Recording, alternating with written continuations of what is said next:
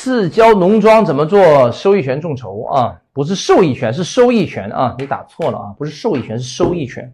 虽然意思差不多，但实际上呢是，呃，收益权更好啊。受益好像我什么事儿都不干，我就能够得到好处。所以保险公司买的保险，它有个受益人，而收益权是你还要做点事儿啊，你才能拿到的好处。所以我们更喜欢用收益啊，是收益，不是受益啊。收益权啊你是农庄对吧？啊，郊外的农庄。那么实际上农庄我们就知道好几个了啊。农庄的指导策略呢都是一样的。农庄呢实际上它的指导策略怎么办呢？就跟刚才我讲商业地产一样。农庄第一件事情就是你要把你的农庄做好你的功能板块的规划。你哪个板块做什么项目，一定要做好规划。然后你这个农庄要有这个强大的引流的模式，因为你农庄只能这个销售的是消费权跟收益权，你不能销售产权的。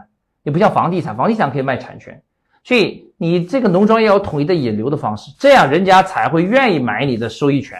你如果不能引流，你就等着人家去买，人家赚不到钱，他不会买。所以你要有统一的引流的机制啊。我举例子，怎么引流呢？比如说，你跟你这个地区所有的学校签了一个协议，就是他们的春游、郊游全都到你这里来，然后你不收费，那么就有很多小孩子就会来。那么你已经有基本的人流保障了。这个时候你再分割啊，小孩子这么多，谁做餐饮？小孩子这么多，谁做这个游乐场？小孩子这么多，谁来做一些增值服务？类似的，就把其他功能就卖掉了。理解啊？所以只要你引流，你就可以把功能板块设计好，然后根据它未来的收益，按照三到四年回本的方式提前卖给他们就可以了啊。